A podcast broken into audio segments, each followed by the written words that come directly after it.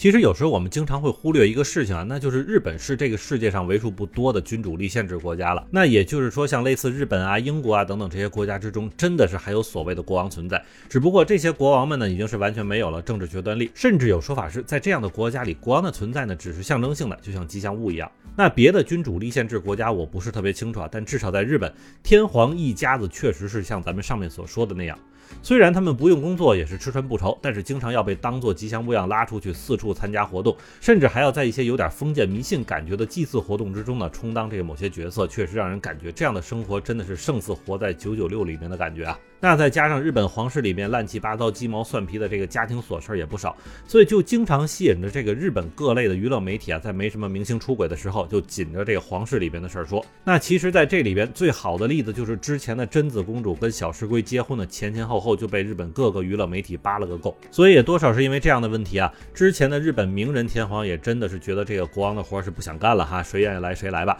所以就经过了很多年的鼓捣之后，终于让自己在活着的时候退位了，然后就把皇位。让给了自己的儿子德仁，那自己是妥妥的能去歇会儿了。但是这种没什么事儿的日子也是好景不长。其实从退位之前啊，明仁天皇的身体就不太好。再到了做了上皇之后呢，忽然这个生活规律一变，整个人就更不好了。那特别是在最近几年里呢，这个明仁上皇是三天两头的昏倒、发烧等等之类的。然后就是在这一两周里边，明仁上皇又是被这个媒体爆出了心脏右半边的这个衰竭啊，正在入院进行治疗。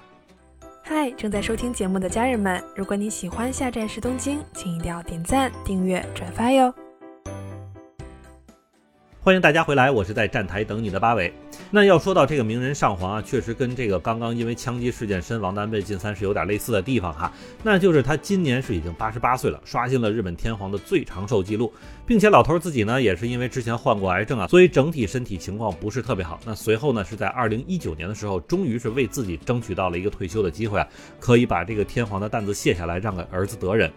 但问题是，虽然是闲下来了，但是这也很难彻底改变名人上皇身体不好的这个问题。那特别就是在上个月二十六日的时候啊，日本皇室宫内厅这边就发布了名人上皇的身体情况报告啊。那在其中就说明了，在体检之中发现他有这个心脏扩大以及积水的情况。而在随后进一步的检查之中呢，这个医生认为名人上皇已经出现了心衰的迹象啊，并且在这个东京大学附属病院的诊断中看到，名人上皇因为心脏的三尖瓣闭锁不全呢，所以导致了心脏右侧的整体衰竭。不过话说回来哈，这个名人上皇呢，在十年前其实就做过一次心脏手术了，只不过当时的这个手术原因呢是治疗这个冠状动脉狭窄。所以医院方面呢，也是在先排除了现在的心衰问题与之前手术有没有关联的情况下呢，也是表明说，确实是因为名人上皇的岁数太大了哈，这个问题也是在所难免。当然，随后在一段时间内的这个内科治疗之中呢，名人上皇的身体是有所好转了。但是这也让日本皇室宫内厅这边开始琢磨，一旦老头这边有个好歹，自己这边必须提前有个准备。但是这里边就有个问题是啊，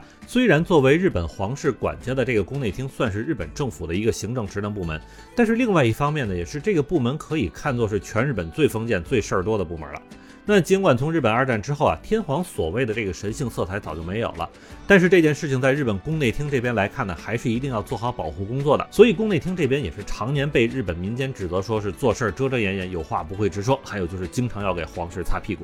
那么作为宫内厅这边来说，一旦名人上皇哪一天要驾鹤西去了，那么确实要有一个严格规程的葬礼存在。甚至为了这件事儿，宫内厅还专门准备了一个名人上皇去世时候的暗号，叫做 X Day 啊，就是 X 的一天。那么这里咱们也多说一句啊，其实英国女皇伊丽莎白今年的岁数也不小了，并且当年名人上皇还是王储的时候，她就是女王。那现在名人都让位了，她还是女王。所以这个万一哪天驾崩了，要准备的暗号，英国女王这边其实自己也有一个。那么咱们再说回这个日本名人上皇这边啊，其实就和咱们之前的一些节目里提到的一样，日本这个国家做事啊是必须提前弄个流程出来。所以类似像天皇去世的这个问题呢，这个宫内厅这边就是早就准备好按照这个皇室典范来进行操办了，甚至可以认为他们是一切准备就绪，就等天皇驾鹤西去了。而根据以往的惯例呢，比如昭和天皇去世的时候，日本全国就会先进入一个自肃状态，也就是全国要减少各种娱乐活动等等。那据说当时就连普通老百姓的婚丧嫁娶都会受到影响啊。然后就是媒体记者全都要跑到皇居那边等着天皇去世的消息出来。而如果一旦天皇驾崩的话，那么按照日本的宪法，举国上下要开始为天皇的发丧做准备，并且是要做两套准备。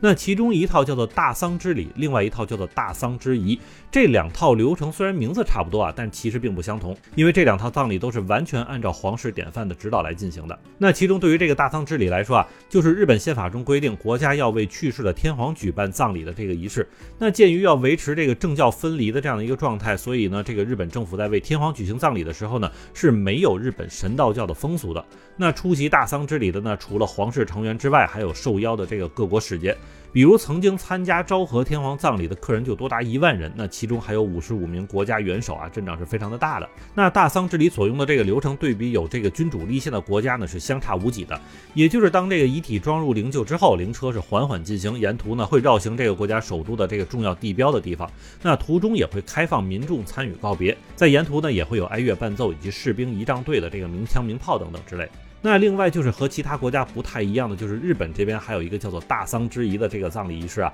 这个就要从天皇制度的这个独特性要说起了，因为毕竟根据之前的说法是天皇不同于别的国家的皇室，就是他们的一个独特的这个神格化身份。那在过去呢，天皇不仅是这个名义上的国家最高当权人哈，那也是这个本土宗教神道教的教主。因此呢，天皇家做什么事儿都要搬出很多神道教的仪式，比如供奉天照大神的这个一世神宫啊，其中最重要的祭祀主啊，就必须是这个天皇自。家的一个女性啊，而每一代天皇登基的秘密仪式的大长祭仪式之中啊，也都是模仿神话记载中天照大神送子孙下凡人间的这样的一个过程。所以可见，每一任天皇从登基到驾崩，也都是要完成这个神祖交付的一些任务。另外，根据日本古籍《日本书记》的记载之中，天照大神的某一代子孙在治理人世之中呢，是不幸中箭身亡啊。因此，天照大神就下降了一个丧屋，将天孙的尸体用风送入这个葬屋之中，然后又令百鸟化为随从，是啼哭悲歌八日八夜。那随后，这个传说呢，也就成为了神道教葬礼的一个标准仪式。但可是吧，这个日本神道教是一个厌恶死亡的这个宗教啊，并且也是专门服务于贵族，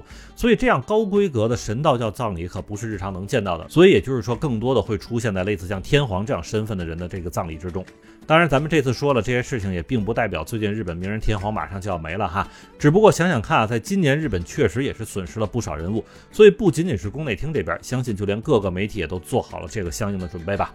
那么好，感谢您收听下站时东京，我是在站台等你的八尾。